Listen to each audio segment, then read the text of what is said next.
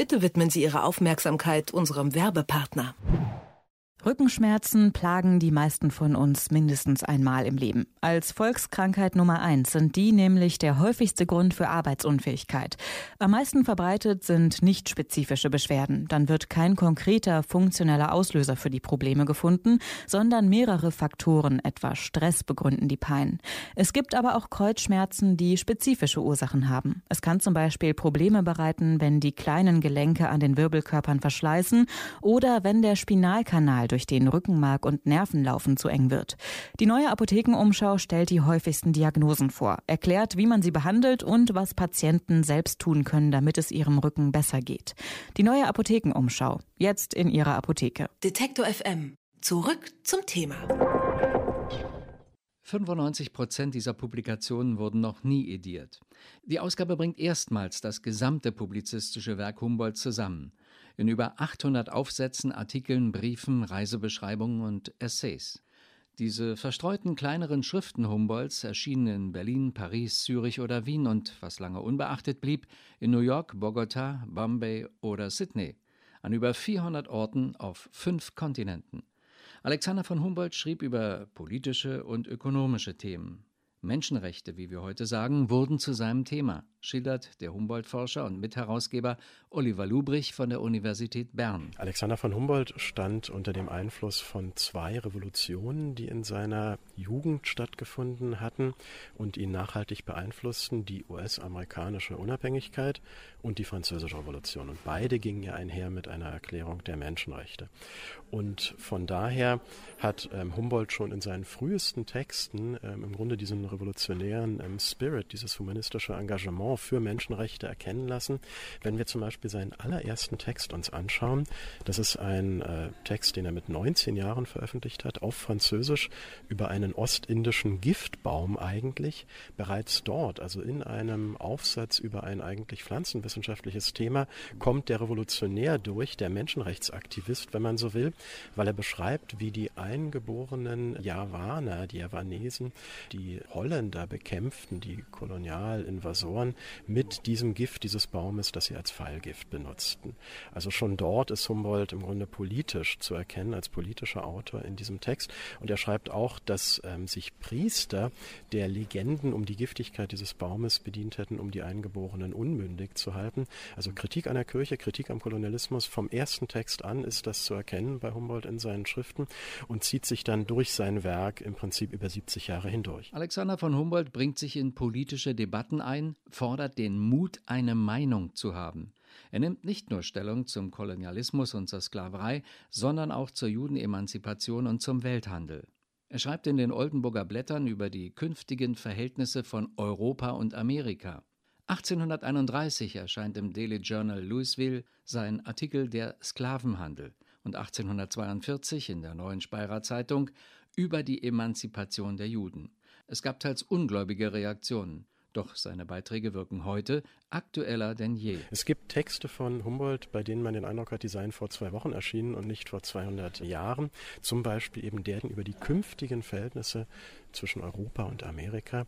Die Idee, dass gleichberechtigt die unabhängigen Länder der neuen Welt, die sich von europäischer Vorherrschaft befreit haben, mit den ehemaligen Kolonialherren, den ehemaligen Metropolen gleichberechtigt im Austausch sich befinden, auf allen Ebenen als Handeltreibende, aber auch intellektuell und ähm, kulturell. Humboldt zeigt sich hier als ein äh, Vertreter des freien Welthandels, auch das ist ja eine sehr aktuelle Thematik, eben weil er Handel begreift als Teil eines umfassenderen Austausches und seine optimistische Idee ist noch die, dass es zu einem allgemeinen gesellschaftlichen Fortschritt kommen werde, wenn die Völker denn nur ähm, intimer, inniger miteinander Handel treiben. Daher auch eins seiner Lieblingsprojekte, die Idee eines Panama-Kanals, also die Frage, wie kann man den Welthandel befördern durch Infrastrukturmaßnahmen. Auch das zielt letztlich auf eine Befreiung, eine Demokratisierung, eine Intensivierung des Ideenverkehrs nicht nur des Personen- und des Warenverkehrs. Man kann sich das so vorstellen, dass Humboldt zunächst ja eine gewisse Bekanntheit und ein gewisses Ansehen sich erwirbt als Wissenschaftler, als Reiseschriftsteller, als öffentlicher Forscher. Und diese Prominenz, die er erworben hat, die setzt er dann ein für gesellschaftspolitische Anliegen. Das heißt, er kann es sich in späteren Jahren, je bekannter er ist, desto mehr erlauben, auch in Publikumsmedien, in Tageszeitungen, in der New York Times, im Economist, in der Neuen Zürcher Zeitung, wirklich für die Emanzipation der Juden etwa oder gegen die Sklaverei öffentlich als öffentlicher Intellektueller seine Stimme zu erheben. Als junger Autor qualifiziert sich Humboldt in einzelnen Fächern. Später geht er dazu über, verschiedene Wissensformen miteinander zu verbinden. Der sechste Band enthält die wissenschaftliche Basis zu dem, was wir heute Klimaforschung nennen. Humboldt untersucht und beschreibt den von Menschen gemachten Klimawandel, erklärt Oliver Lubrich. Humboldts Interesse für die Natur, für das Ökosystem etwa der Anden oder für das Funktionieren tropischer Vegetation führt ihn auch dazu zu beobachten, wie durch menschliche Eingriffe diese Natur gefährdet, teilweise zerstört wird, wie der Wasserspiegel von Seen sinkt, wie die Niederschlagsmenge abnimmt, weil Wälder abgeholzt werden zur Energiegewinnung.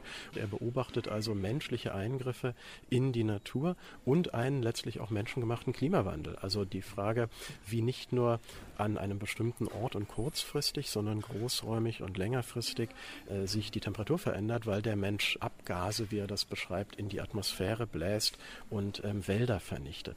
Das hat letztlich nicht nur eine naturwissenschaftliche, sondern auch eine politische, eine ökonomische und eine ethische Komponente, dieses Interesse für Natur als Ökologie.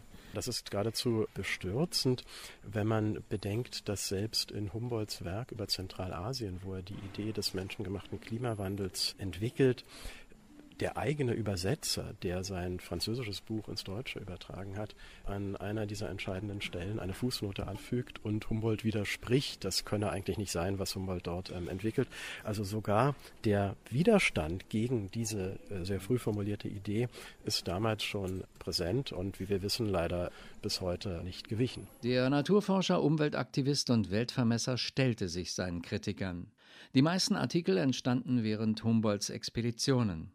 Gedruckt in 15 Sprachen in über 1200 internationalen Zeitungen und Journalen wurden sie nach seinem Tod weder gesammelt herausgegeben noch einzeln nachgedruckt.